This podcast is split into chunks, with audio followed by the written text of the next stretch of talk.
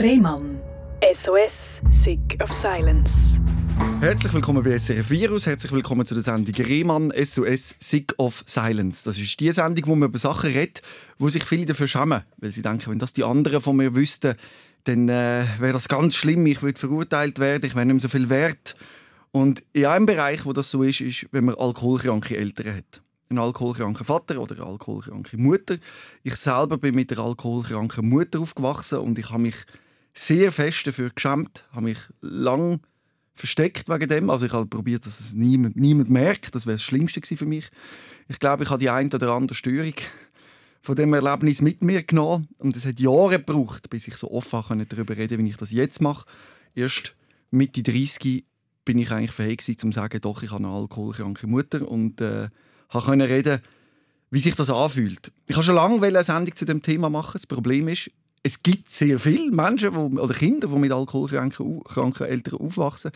Aber die können sich eigentlich nichts Schlimmeres vorstellen, als in ein Radio zu gehen und offen darüber zu reden. Und wenn ich denke, wie viel Überwindung das für mich schon gebraucht hat und ich habe die Leute kennt, die hier beim Radio arbeiten, und für jemanden, der von außen stehend ist, darüber zu reden, ist das, glaube ich, enorm schwierig. Umso mehr freue ich mich, dass heute Anja Weber da ist.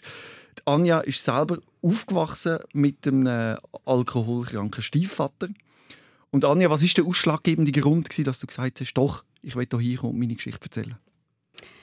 Ja, also für mich ist äh, das Schlüsselerlebnis ist ich denke, das war in diesem Frühling, wo ich wieder einmal das Gefühl von dieser Einsamkeit gespürt habe, die ich eben als Kind erlebt habe. Also ich habe mich als Kind häufig sehr allein und einsam gefühlt. Und in diesem Frühling habe ich das Gefühl wieder erlebt und dann ist mir so bewusst worden, äh, wie viele Kinder, Jugendliche, junge Menschen vielleicht gerade in dem Moment so ein Gefühl haben. Mhm. Und das hat mich motiviert, einfach einmal darüber zu reden. Und das Gefühl, das hat dich erinnert an die Zeit, wo du deinem alkoholkranken Stiefvater ausgeliefert warst? Ja, eigentlich schon. Einfach so das Alleinfühlen. Das mhm. Alleinsein mit dem Problem. Also deine Eltern sind getrennt und mit 10 hat dann deine Mutter einen neuen Partner gefunden? Ja, also sie haben dann geheiratet, sie hatten schon länger gehabt. und es hat sich eigentlich so, kann man sagen, vom, vom Kindergarten her bis, würde ich mal sagen, 16, hat er eigentlich getrunken und es ist relativ lang bagatellisiert worden. Ich bin in einem mhm. Dorf aufgewachsen, wo man ähm, nicht über so Sachen geredet hat. Meine Großeltern hatten noch einen, einen Laden gehabt mit Kundschaft und dann ist der Ruf ist, äh, das Wichtigste gewesen. und darum hat man nicht über das geredet, obwohl es eigentlich alle gemerkt haben, es stimmt etwas nicht. Und ich habe dann lang zuerst gedacht, ja, wahrscheinlich bin ich das Problem, liegt es an mir. Wie, wie bist du auf die Idee gekommen, dass du das Problem könntest sein? Also ich habe das halt auch viel gehört. Ich habe schon auch immer wieder gehört, ja, wenn du nicht wärst, wäre es besser.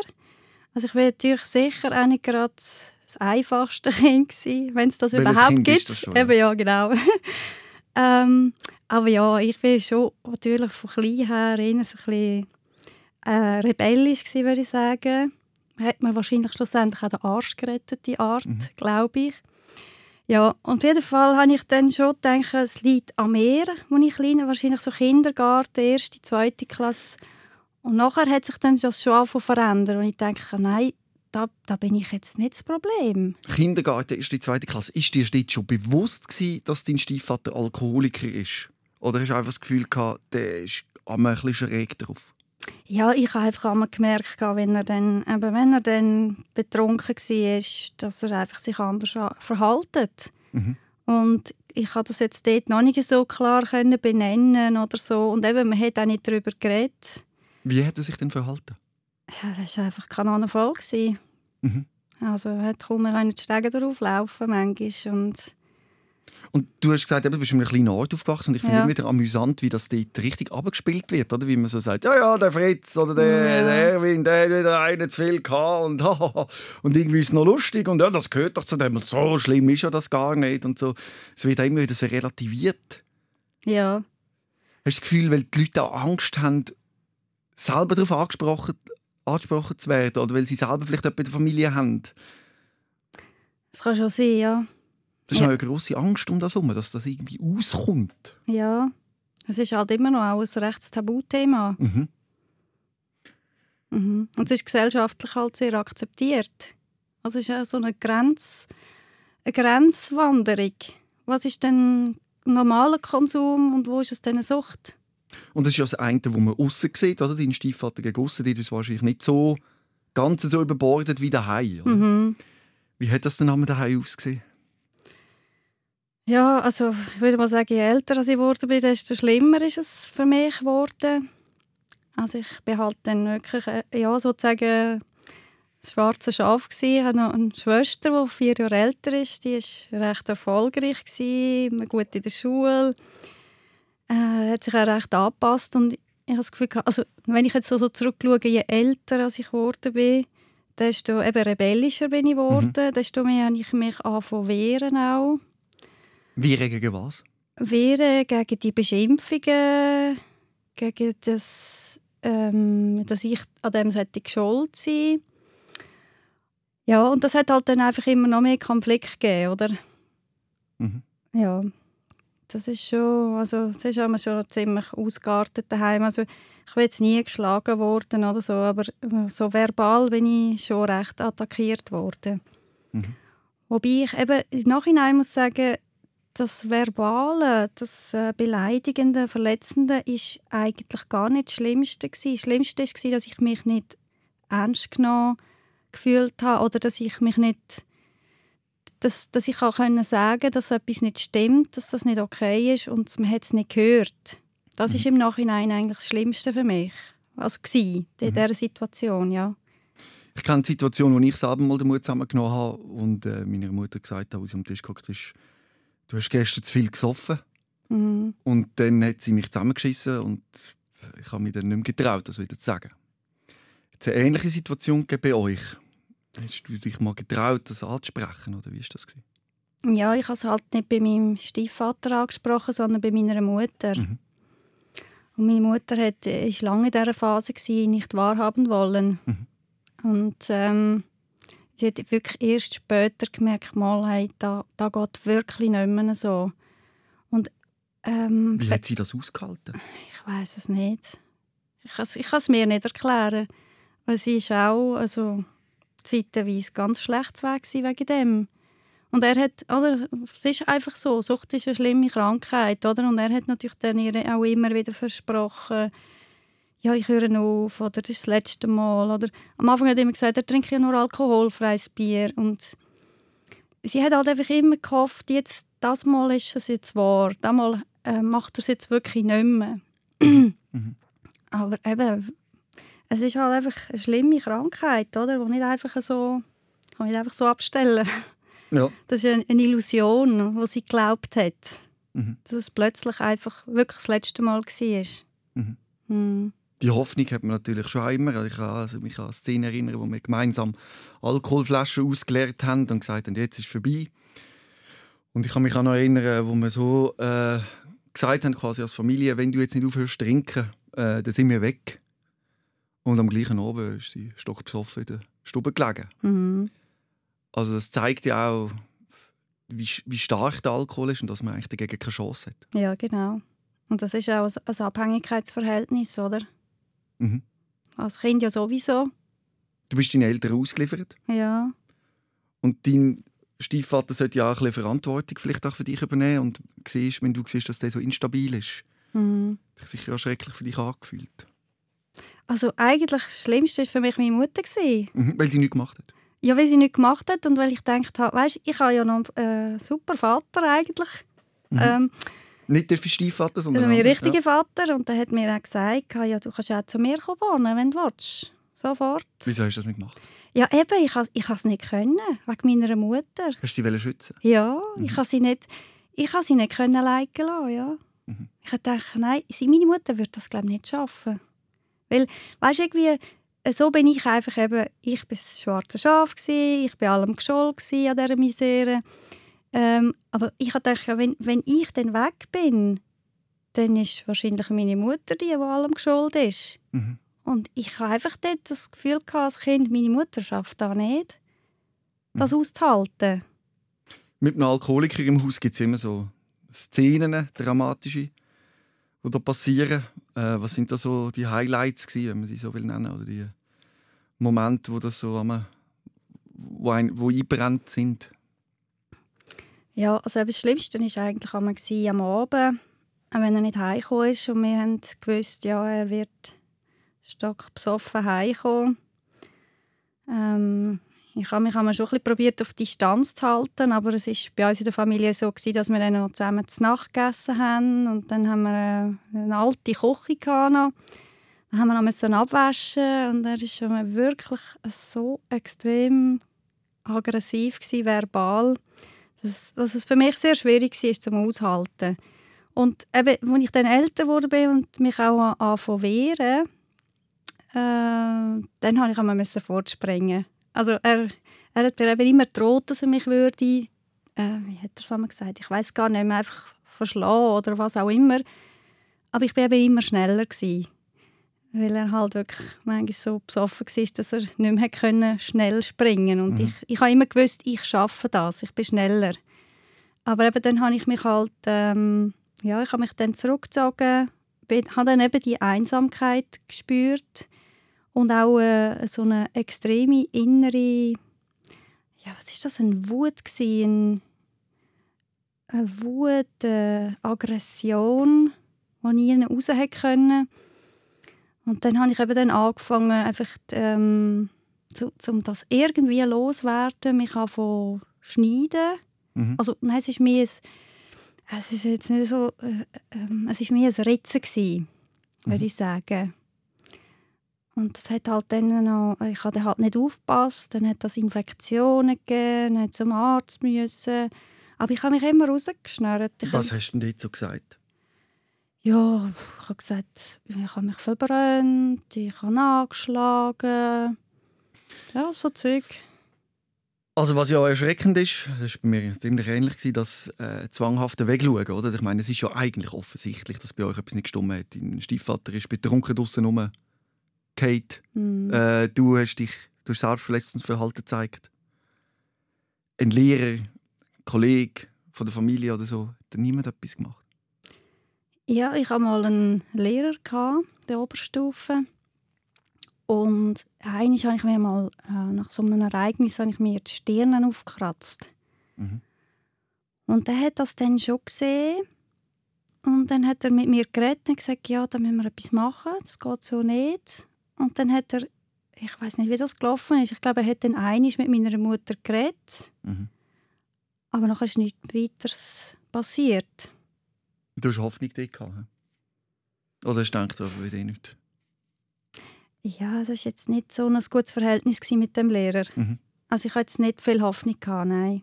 Aber es hat mich schon ein komisch gedacht, dass das nach einem Gespräch dann schon wieder beendet war. Der Lehrer konnte halt nicht wegschauen, weil deine Stirn blutet hat. Er dachte, jetzt muss ich halt etwas machen. Und ja. hat einmal geredet und hat gedacht, jetzt habe ich es gemacht und gut ist. Wahrscheinlich, ja. Niemand will sich dort reingeben. Mm. Man sieht es ja in Situationen, wo Kesp nachher einschreitet, oder? wie schwierig das ist. Man findet keine Verbündete. Oder? In der Familie streiten es alle ab.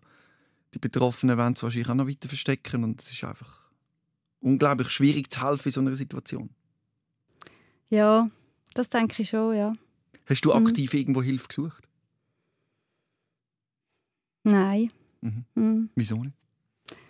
Ja, also ich weiß nicht. Eben, Internet hat es noch nicht gegeben wie heute. Heute kann man alles im, im Google eingeben und findet Beratungsstellen und weiß ich was alles. Ähm, ich habe eine, eine Verbündete hatte ich. Das ist äh, eine Ex-Freundin von meinem Vater. Von deinem richtigen Vater? Von meinem richtigen Vater, mhm. ja. Die hat mich wirklich, muss ich sagen, die hat mich einfach so angenommen, wie ich war. Mhm. Und ich konnte auch viel dann am Wochenende zu ihr gehen. Und das sagt man ja, das ist ja auch für die Resilienz sehr fördernd, oder? Wenn man jemanden, einfach jemanden hat, der einem glaubt, der einem ernst nimmt. Sie hat ja auch nicht, sie war auch machtlos gewesen, oder? Mhm. Sie hat auch nicht, also die Situation hat sie nicht können verändern. Wieso nicht? Weißt, ich, mich macht das einmal wie hässlich, weil ich sehe es ja bei meinem Vater, oder, wo ich denke, der hätte etwas machen können. Mm. Im Freundes-, Kollegenkreis, alle haben gesehen, was bei uns daheim abgeht, aber niemand hat etwas gemacht. Und wenn ich mir denke, die haben nicht können, doch.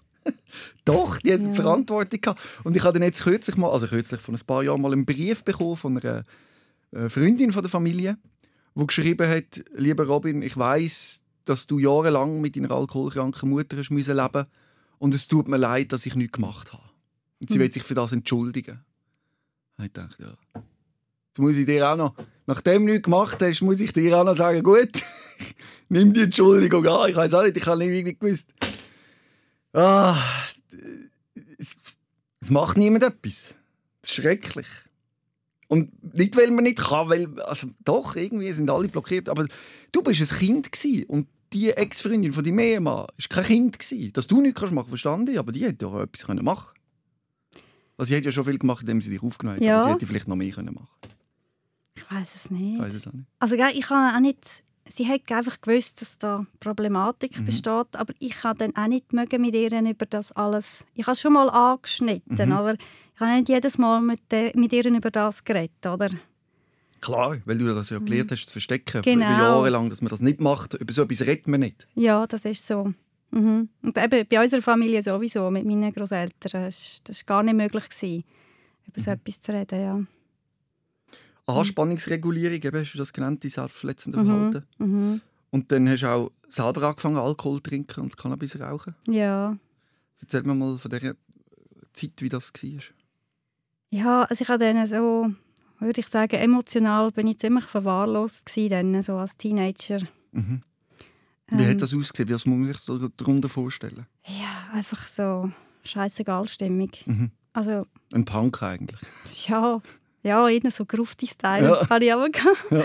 Aber ja, ja, in dem Sinn, no future, oder? Ja. Was willst du überhaupt noch? Und ähm, kann ja gar nicht mehr besser werden, wenn es so scheiße anfängt. Mhm.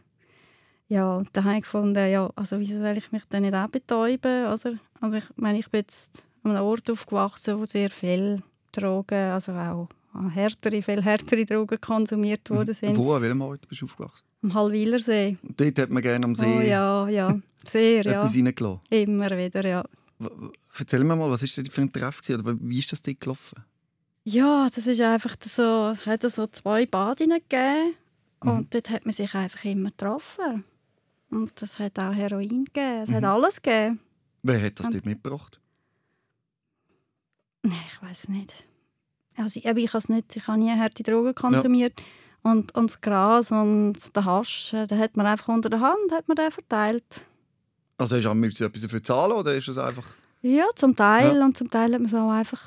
bekommen? Jemand hat es gekauft und Ja. hat es geteilt mit den anderen, ja. Mhm. Ich bin jetzt nie so, ich bin immer eher der Mitläufer-Typ. Also ich will jetzt da nicht aktiv gehen, Mhm.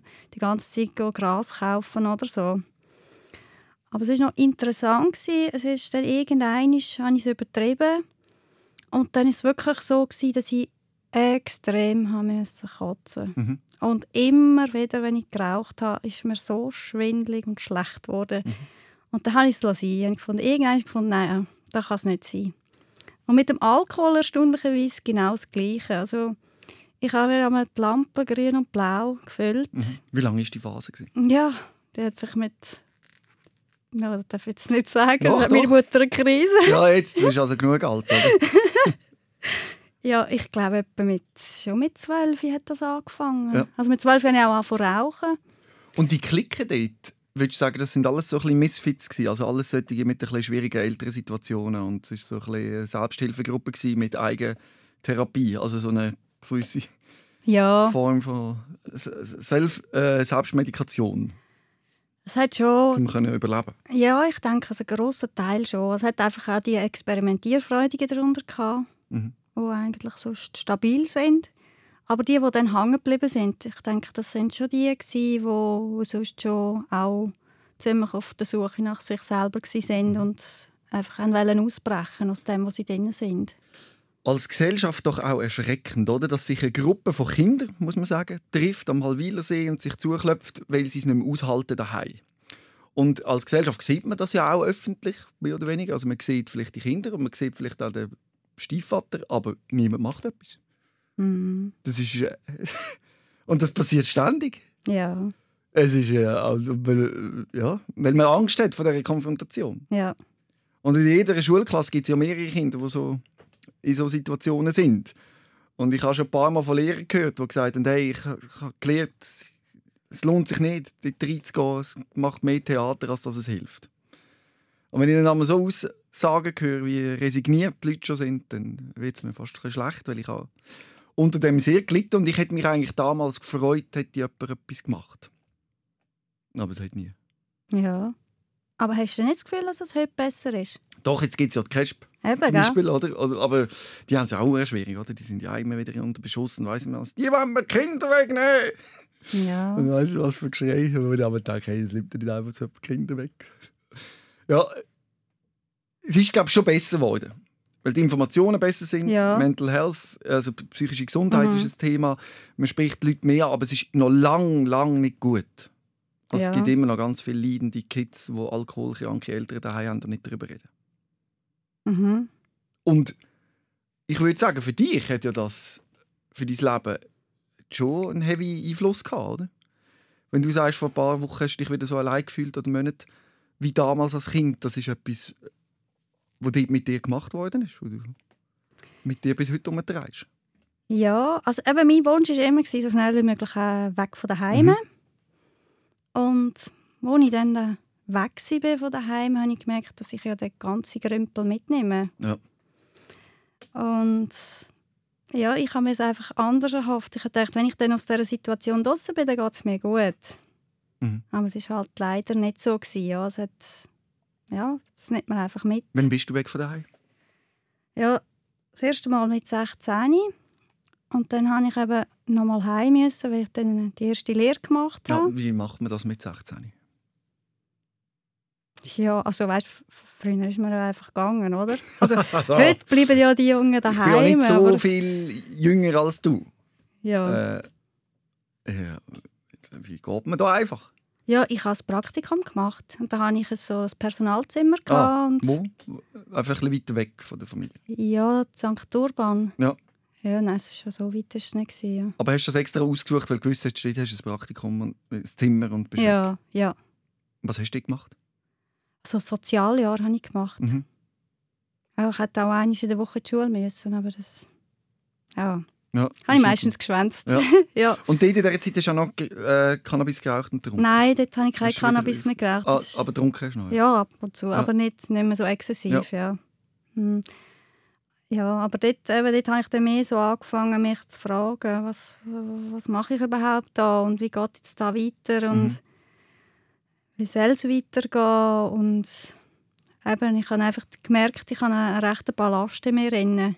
Mhm. Das habe ich schon gemerkt. Äh, und ich eigentlich gar nicht, ich bin gar nicht frei gewesen, ähm, Entscheidungen zu treffen, gesunde. Also ich habe mich immer irgendwie mittreiben von irgendetwas. Mhm. Ich habe auch im Prinzip auch kein Selbstvertrauen gehabt, gar nichts. Mhm. Und das hat, ich denke, das war ein Stück weit auch eine Bewahrung, dass ich ähm, immer wieder gute Freunde hatte, schlussendlich.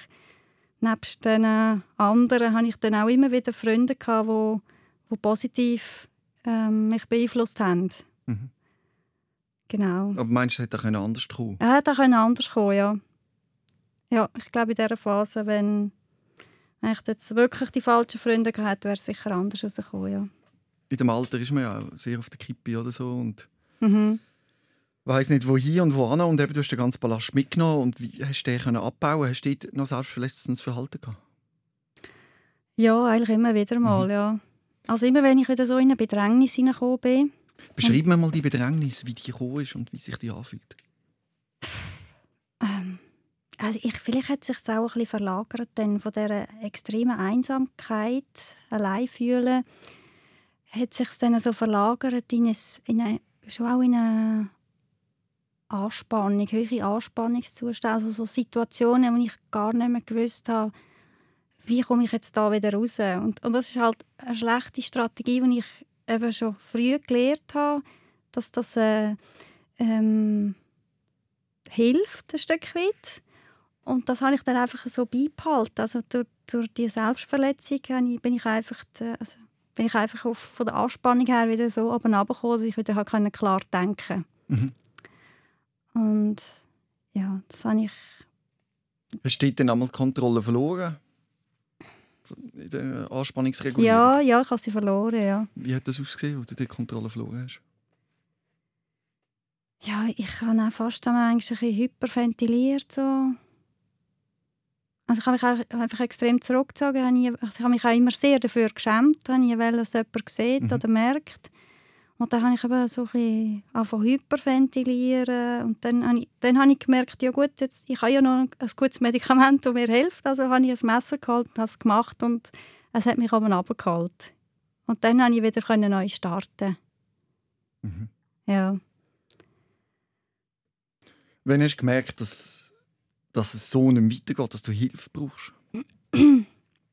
Ja, ich habe dann auch, ja, bis etwa 22 ist das dann so weitergegangen. Ich habe hin und das her und ähm, habe auch sehr viele Freundschaften gehabt mit, halt mit Männern und habe einfach alles ein bisschen ausprobiert. Und dann äh, bin ich mal in eine Kirche gegangen und dann hat es dort einen gehabt, der von den Philippinen erzählt hat. Mhm. Und dass sie eben so eine Schule anbietet, wo man äh, ein bisschen Abstand gewinnen kann und ähm, Gott kennenlernen und so. Mhm. Und dann habe ich für mich gewusst, ja, das ist doch genau da, wo ich jetzt brauche. Ich muss weg von da. Ich, da wird es einfach nicht besser für Mhm. mich. Zum Glück ist so einer gekommen und nicht irgendwie einer, der gesagt hat, weißt du was, schuld sind ja eigentlich die Ausländer. Ja. Komm, wir tun uns zusammen und machen etwas dagegen, tun das Haar kahl rasieren, weißt du was. Ja. In, in so einem Moment ist man sehr empfänglich für alles Mögliche, oder? Und dann hast du eigentlich Glück gehabt, kann man sagen, dass das eigentlich etwas ist, wo dich wo dir tatsächlich auch in Sinn geholfen hat ja, auf jeden und Fall. dich nicht ja. radikalisiert hat oder das Ganze noch schlimmer gemacht hat. Also du bist dort wie auf der Kippe gewesen und Mhm. hast Glück gehabt, in das hineingefallen zu sein. ja, auf jeden Fall, ja. Mhm. Mhm. Und es hat, es hat mich schon viel gekostet, dorthin zu gehen. Ja, ist auch komisch. Wie alt bist du? gewesen? 22? ja 21, ja. Und dann kommt einer und sagt, komm, wir gehen in die Ah. Philippinen und dann ja. bist du mit dem zusammen oder allein? ja wir waren sechs Schüler. Gewesen. So auf Insel Palawan. Das Wie sechs Schüler. also weißt du, das, ist, das, das äh, heisst DTS. Ähm, das heißt Discipleship Training School. Das Mhm. ist so eine internationale Organisation, wo also der Kurs oder die Schule kannst du im Prinzip auf der ganzen Welt machen. Mhm. Ich habe es ja dort auch nicht gewusst, Mhm. oder? Ich hätte jetzt ja nicht gerade auf die Philippinen müssen. Aber ja, es ist, es ist das Richtige gewesen, so weit weg wie möglich, oder? Wie hast du das gezahlt? Ja, ich habe natürlich noch gearbeitet Ja. und dann... Äh, Ist nicht so teuer gewesen? ja, es ist ja wirklich für Junge gemacht. Ja. Ich musste den Flug habe ich müssen zahlen und die Schule war nicht so teuer. Gewesen. Das ist, das ist machbar. Gewesen. Und was ist das für eine Schule? Was macht man dort? Wie sieht das dort aus? Ja, also wir haben dann äh, drei Monate lang, also ich habe sogar noch eine längere Schule gemacht, etwa ein halbes Jahr lang sind wir dort äh, eben auf den Philippinen gewesen. Wir hatten immer wieder Schule, gehabt. wir hatten Leute, gehabt, die uns eben erzählt haben, wie sie Gott erlebt haben und Mhm. wie sich ihr Leben verändert hat durch das und und eben, dass man im Prinzip nicht einfach so machtlos ist im Leben, so wie ich mich gefühlt habe, sondern dass man eben auch die Möglichkeit hat, etwas zu kreieren Mhm. mit Unterstützung jetzt von Gott, oder? dass man etwas kann verändern im Leben, dass es nicht so muss bleiben. Also im Prinzip genau das, was ich gebraucht habe, oder? Mhm. die Ermutigung. Und ich habe dann auch äh, aufgehört zu rauchen. Das war auch für mich auch eigentlich ziemlich ein Wunder. Gewesen, weil ich, Mhm. ich habe ziemlich viel, also ich habe sicher zwei Päckchen am Tag geraucht. Ja. Und sie hat mich dort in die Schule gekommen und gesagt, ja, eigentlich ist das eine Nichtraucherschule, aber es ist Mhm. okay, du wirst sowieso irgendeinen aufhören. Und ich habe gesagt, ja, schwätzt du noch? du kennst mich ja gar noch nicht. Und dann war es ja wirklich so, gewesen, ja. Ja, und dann sind wir eben dann nachher dann noch drei Monate reisen. Dann sind wir nachher in Asien rumgereist, da Indien, Nepal, Thailand und Vietnam. Hast du denn so ein ganz konkretes Erlebnis gehabt, wo du das Gefühl hast, jetzt kommt tritt Gott in mein Leben oder jetzt äh, check ich, dass ich nicht muss traurig sein muss? Also so, Gibt es da so ein Event gegeben, oder wie, wie muss man sich das vorstellen? Ja, es hat ein, äh, ein Schlüsselerlebnis hat's für mich gegeben, wo eine, eine Lehrerin die hat mit mir gebetet und dann hat sie mir, ähm, ist sie mit mir in die Situation gegangen von früher. Mit dem Stiefvater? Ja, Was also- für eine Situation sind die also gegangen? gerade die Situation von der Hilflosigkeit, von der Mhm. Einsamkeit. Und dann hat sie mich gefragt, also ja, dann hat sie mich gefragt, wo siehst du Gott in diesem Bild? Ist Gott bei dir oder Mhm. bist du alleine? Und dann ähm, ist es eine Zeit lang gegangen, aber dann habe ich gemerkt, Gott war ja eigentlich immer bei mir, gewesen, auch Mhm. in dieser Situation. Also er hat mich nie alleine gelassen, Mhm. sagen wir es so. Und das hat mich mega ermutigt. oder, oder von dort her habe ich nachher das Gefühl, ja, es war scheiße, es war eine absolute Katastrophe. Gewesen, aber er hat mir, er ist bei mir gewesen, in Mhm. dieser Situation. Ja, Ich spüre das, ja. ja, Das funktioniert. Und dann hast du genau das bekommen, was du schon lang, lang dir gewünscht hast, die, dass dich jemand annimmt, dass dich jemand sieht, dass Ja, du nicht allein und verloren genau. bist, dass jemand an deiner Seite ist. mhm. Und das ist in dem Fall Gott. ja. Ja. Das war ist wirklich für mich ein neuer Start vom Leben. Mhm. So. Eine neue Perspektive, oder? Mhm. Bin ich sehr froh, dass du so etwas erlebt hast. Oder? Ich meine, auch äh, eine andere Variante ist natürlich eine, eine Psychotherapie, die man kann machen kann, oder? Wo, Mhm. wo ähnlich funktioniert, wo einem dann plötzlich das Gefühl wieder gibt, hey, ich bin wieder im Driver's Seat, oder ich habe wieder Kontrolle, oder ich bin nicht komplett ausgeliefert. Ja. Äh, freut mich natürlich, dass du das so erlebt hast. Und dann ist nach dem Gespräch ist dann aufwärts gegangen, oder wie muss man sich das vorstellen? Ja, nach dem Gespräch hatte ich dann wie eine Connection mit Gott. Also ich habe dann, ähm, ich habe dann wirklich, muss ich sagen, immer wieder, also ich will jetzt nicht schizophren oder so hören stimmen, Ja. aber ich habe dann immer wieder äh, in meinem Kopf gehabt, hey, du bist gut so, wie du bist. Schön, Ja, schön. also immer wieder eigentlich die Ermutigung und ich habe wirklich das so verstanden, dass Gott so mit mir redet Mhm. und sagt, hey, du bist gut so, wie du bist. Mhm. Du bist gut, wie du bist. Du musst Cool. gar nicht jemand anders darstellen. Mhm. Oder ich sehe auch das, was du siehst. Und es ist Mhm. okay, du bist jetzt gut, Schön. wie du bist. Ja. Und ich glaube, das hat mir wirklich ähm, das hat mir so viel bewirkt in meinem Absolut. Leben. Ja. Wow, Mhm. hey, das Ja. ist super. ja, Das freut mich jetzt riesig für dich, dass du das. Das haben Menschen das Leben lang nicht. Weißt ja, ja, Und dass, mit, dass das mit der Idee von Gott und so funktioniert, das glaube ich auch. Dass, dass dir das, das etwas gibt. Oder? Ich meine, jeder hat eine andere Vorstellung von Gott. Oder? Was ist dein Gott? Oder? Mhm. Und das, da hat jeder sein, eigene, sein eigenes Bild. Aber wichtig ist, dass es funktioniert und dass das dein Gott ist, der für dich da ist. mhm. Und dass der wirklich da ist. genau. Schön. Ja, Und dann hast du immer können, auch in Krisensituationen mit Gott quasi in Kommunikation treten. Oder wie muss man sich das vorstellen? Ja es hat, hat halt seine Zeit gebraucht, oder? Es ist ja so ein Dreinwachsen. Mhm. Es ist ja irgendwie eine neue Freiheit oder ein, neues, ein neuer Start, wo man ja irgendwie auch zuerst muss rein, reinkommen Mhm. Also eben, die alten destruktiven Verhaltensweisen oder Gedankenmuster, die gehen ja nicht einfach weg, oder? Genau. Die bleiben ja... Was sind das für Verhaltensweisen und Gedankensmuster gewesen?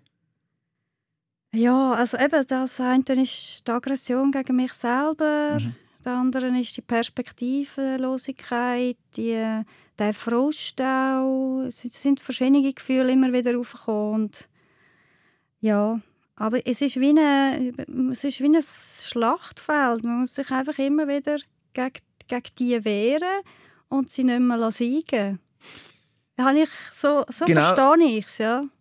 Das finde ich jetzt, wenn ich es auf mich sehe, schwierig, weil umso mehr ich eben probiere mich zu wehren gegen die destruktiven Gedanken, umso lauter werden sie, Mhm. umso schlimmer. Ah, du meinst mehr das Annehmen halt. Genau, Die- also wenn ich Mhm. da, die Idee vom Schlachtfeld und so, eben, und so reingehe und mich dagegen wehre, das hat für mich jetzt leider nie funktioniert. Mhm. Also ich habe mir, ich habe es so können machen, dass ich dann äh, einfach immer mehr wieder gesagt habe, nein, es ist nicht wahr. Mhm. Mhm. Es ist nicht wahr. Eben, Gott hat mir etwas anderes gesagt. Mhm. Weißt du so? Mhm. Ich habe jetzt auch nicht mit meiner Kraft gegen meine Gefühle oder gegen meine Gedanken gekämpft. Mhm. Ich habe einfach immer wieder ähm, Gott genommen und gesagt, du hast mir das so und so gesagt. Mhm. Also kann das jetzt, ist jetzt zwar also das Gefühl, Gefühl gibt es, ein schlechtes Gefühl gibt es, aber es ist jetzt nicht die einzige Wahrheit. Richtig. Also du hast können unterscheiden, welches Gefühl oder welcher Gedanke kommt von Gott und welcher kommt Ja, von mir. Mhm. Du bist Böse quasi. Ich bin nicht Böse, aber mein Erlebte Mhm. halt, hat nachher gehalten, Ja, oder? der Schmerz, ja. Ja. Ich finde finde das super, dass, wenn das so funktioniert, oder? Ich habe das dann so drüllt in, das klingt jetzt vielleicht ein bisschen überheblich, das bin ich, das Gute, bin eigentlich ich. Und das Schlechte sind die negativen Gedanken, wo nicht ich bin. Also ich abstrahiere mich von dem. Ich sehe jetzt nicht, dass das Gute, wo ich auch, die, die Stimme von Gott, wo du hast, oder? Habe ich müssen lernen, so quasi das Also nicht, also dass ich das bin, also dass das Gute ist, dass das meine Anteile sind. Und die negativen Sachen, wo mir Sachen sagen, die mich auch depressiv machen, traurig, allein fühlen lassen, Aggression gegen mich selber richtet, dass das nicht ich bin. Und du nennst quasi das Gefühl wahrscheinlich Gott, oder? Wo das Positive, wo du Mhm. bist. Und das ist ein schöner Gedanke, das funktioniert. Ich sehe das auch. Es ist vielleicht es ist noch schön zu wissen, dass da jemand da ist für einen, oder? Dann in dem Gedanken. Dass man es nicht selber machen muss, Ja. und da die Unterstützung hat. Ja.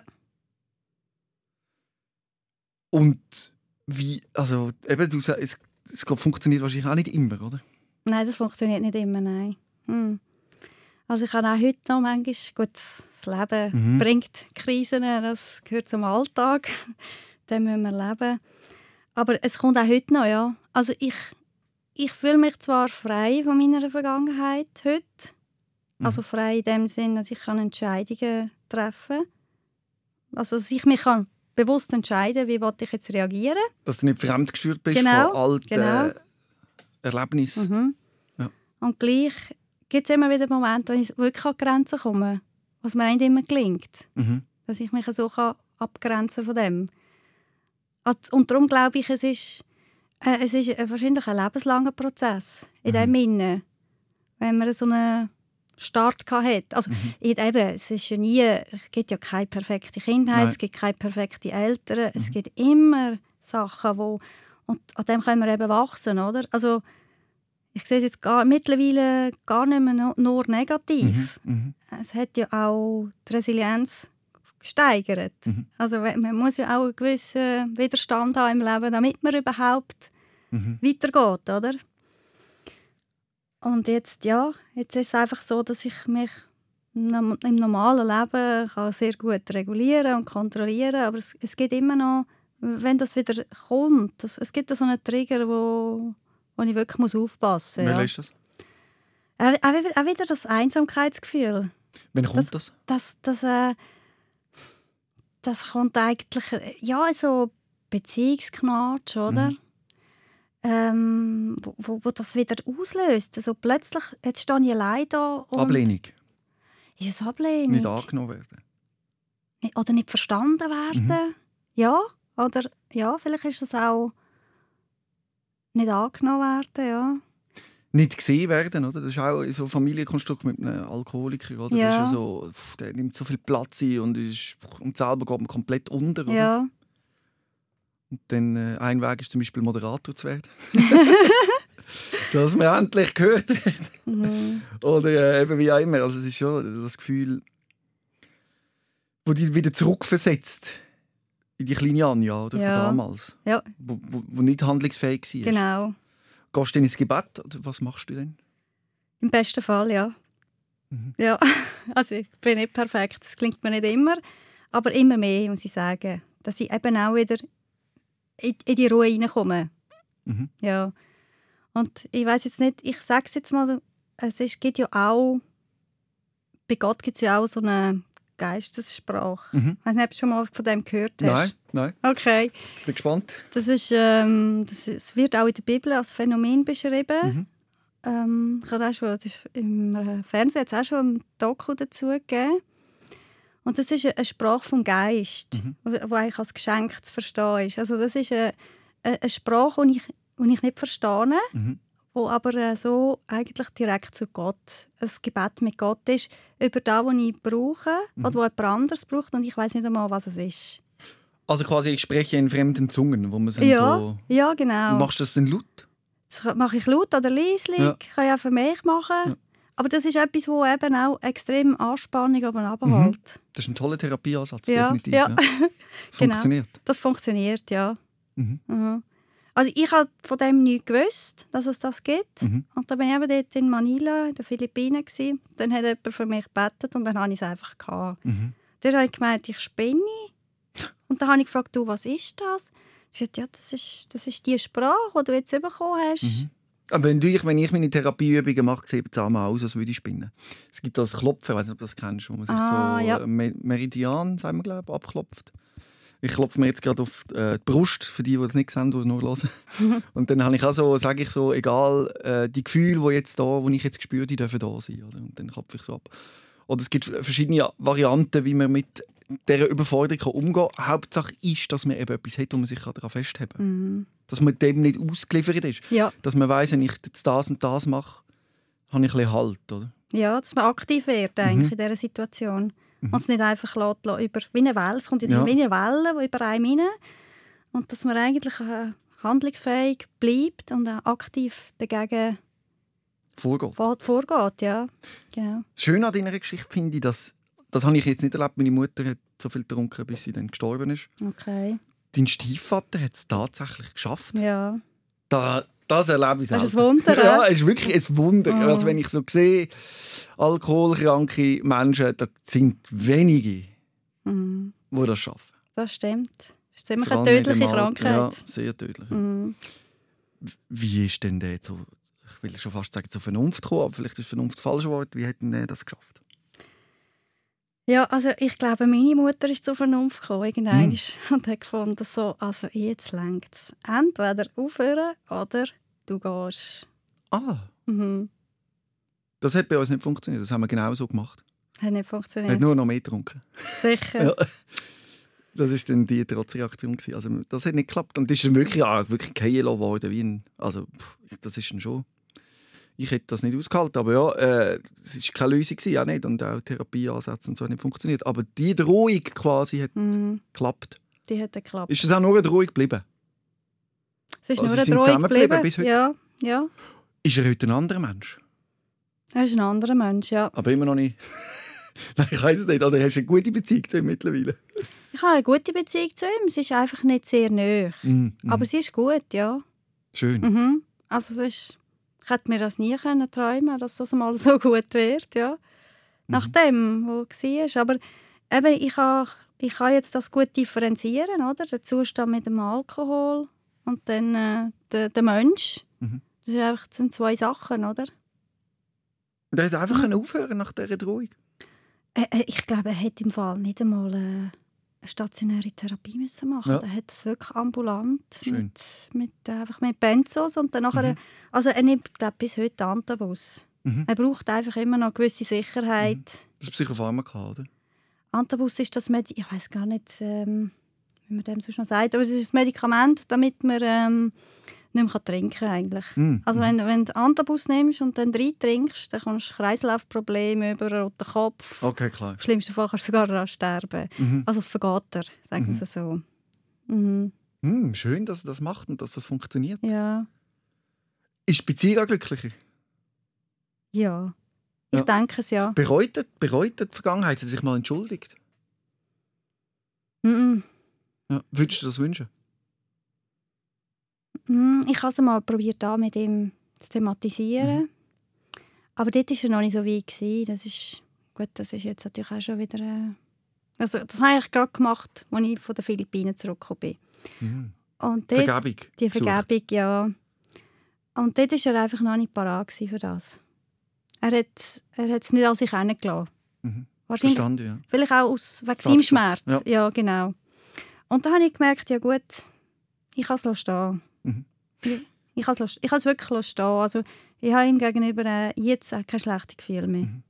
Schön, dass du auch seinen Schmerz ansprichst, weil eben in dem ganzen Gespräch, wo ich jetzt immer wieder ein bisschen einen Ausbruch hatte, weil ich ja das auch noch immer drin habe wegen meiner Mutter, ist vielleicht jetzt auch ein bisschen so übergekommen, als würde ich sie verurteilen und schlimm und ein böser Mensch sehen und so.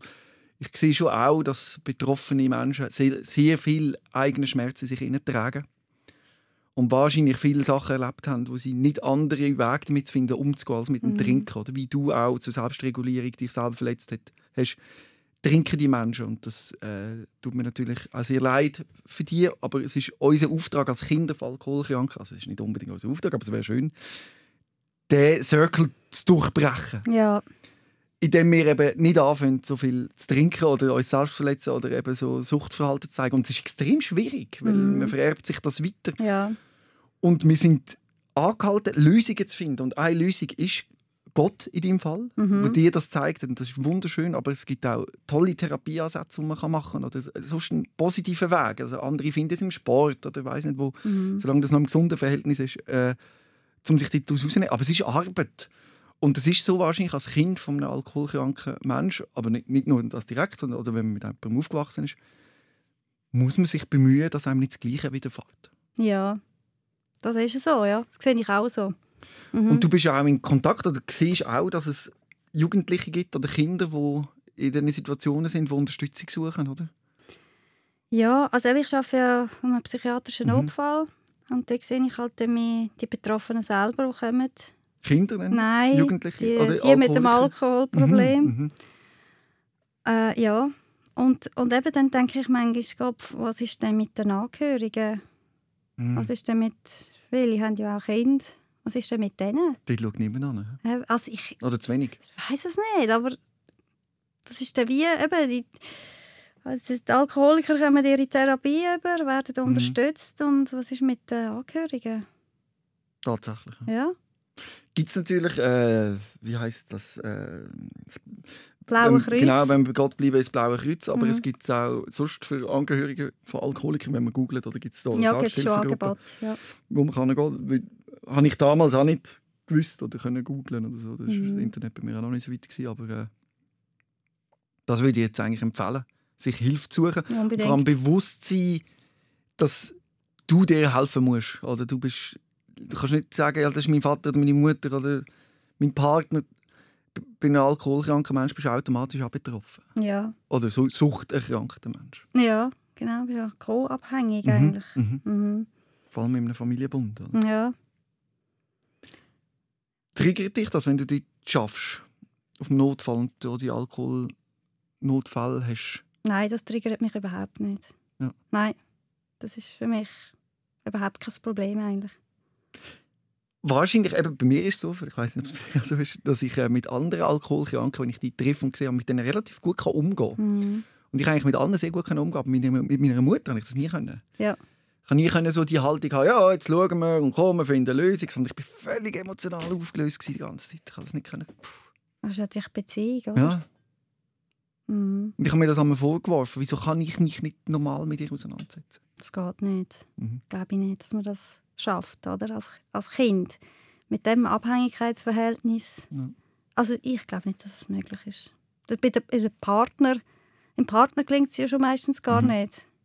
Und Kind ist ja noch mal äh, etwas Näheres, Mhm. oder? Oder etwas Abhängigeres. Gibt es noch etwas, wo du willst, den Leuten mitgeben willst? Es sind sicher Menschen, die hier hören, die selber alkoholkranke Menschen in ihrer Familie haben oder im näheren Umfeld. Gibt es noch eine Botschaft oder irgendetwas, wo du sagst, doch, das ist mir wichtig, dass ich das noch gesagt habe? Hm. Ja, ich werde einfach Mut machen, dass es ähm, auch mit so einem Start ins Leben oder mit solchen Erlebnissen, dass es äh, einen Weg gibt. Und dass es eben, ich habe auch äh, gegoogelt und es gibt wirklich Angebote, wo man sich Hilfe holen kann. Und dass, dass man sich ernst nimmt und dass man sich wertvoll ist, sich die Hilfe zu holen und das anzusprechen. Das ist mir sehr wichtig. Super, vielen Dank, Anja, dass du gekommen bist und deine Geschichte erzählt hast. Merci Ja. vielmals. Danke dir, Robin. Rehmann. SOS, Sick of Silence. Jeden Dienstag vom 6. bis am 7. auf SRF Virus. Und online als Podcast und Video 24-7 auf srfvirus.ch.